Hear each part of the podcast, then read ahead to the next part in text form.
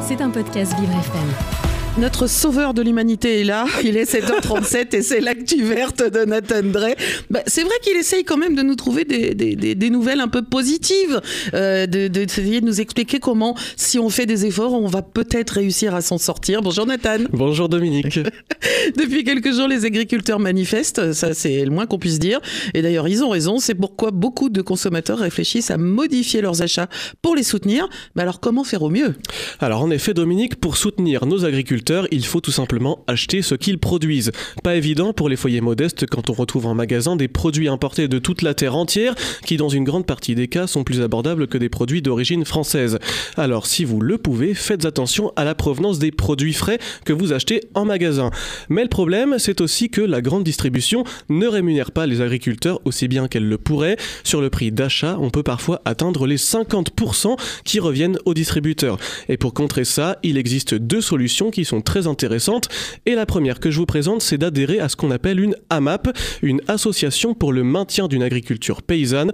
Concrètement, c'est un partenariat entre un groupe de citoyens, un groupe dont vous pouvez faire partie, et une ferme paysanne. Et qu'est-ce qui change avec ces AMAP Comment ça fonctionne? Eh bien, c'est très simple. Les consommateurs vont financer à l'avance la production du paysan, et en échange, le paysan partage ses récoltes et fournit à intervalles réguliers un panier avec des produits cultivés sans produits chimiques, frais et de saison le groupe de consommateurs retrouve le paysan avec lequel il s'est associé sur un lieu fixe, dit lieu de partage, pour récupérer cette récolte dans le cadre d'un contrat signé des deux côtés.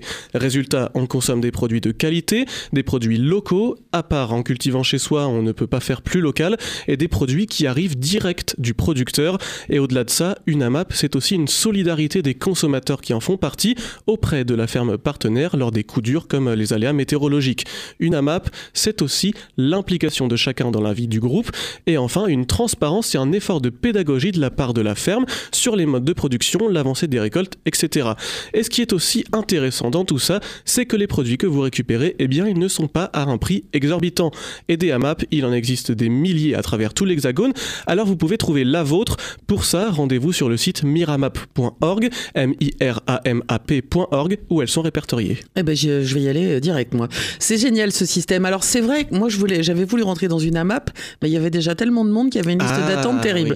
Voilà. Et ceux qui ne préfèrent pas payer à l'avance et qui préfèrent choisir ce qu'ils achètent, comment est-ce qu'ils font pour acheter local? Alors, si vous faites partie de ces personnes, une autre solution s'offre à vous, c'est celle de la ruche qui dit oui. C'est un peu comme le marché, sauf que là on appelle ça une ruche et que ça fonctionne un peu différemment. La ruche, c'est l'endroit où vous allez acheter vos produits. Cette ruche, elle est gérée par un responsable qui en est souvent le créateur, un responsable qui va s'occuper de partenariats avec des producteurs qui veulent vendre leurs produits dans cette ruche.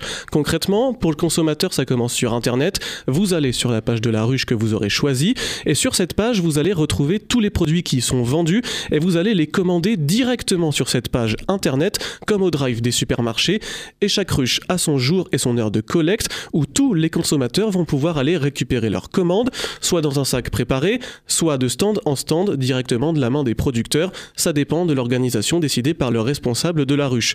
Résultat, c'est les agriculteurs qui décident, c'est l'agriculteur qui décide de son prix et il en touche 80%, une partie revenant à la plateforme de vente et une autre au responsable de ruche. L'agriculteur sait à l'avance ce qu'il va vendre, ce qui lui permet de cueillir pile ce qu'il faut et vous êtes content d'avoir de la qualité en rémunérant plus justement le producteur et sans passer par une grande surface. Alors si ça vous tente, trouvez votre ruche sur la ruche qui dit oui tout attaché.fr. Je vous remets tous les liens sous le podcast sur vivrefm.com.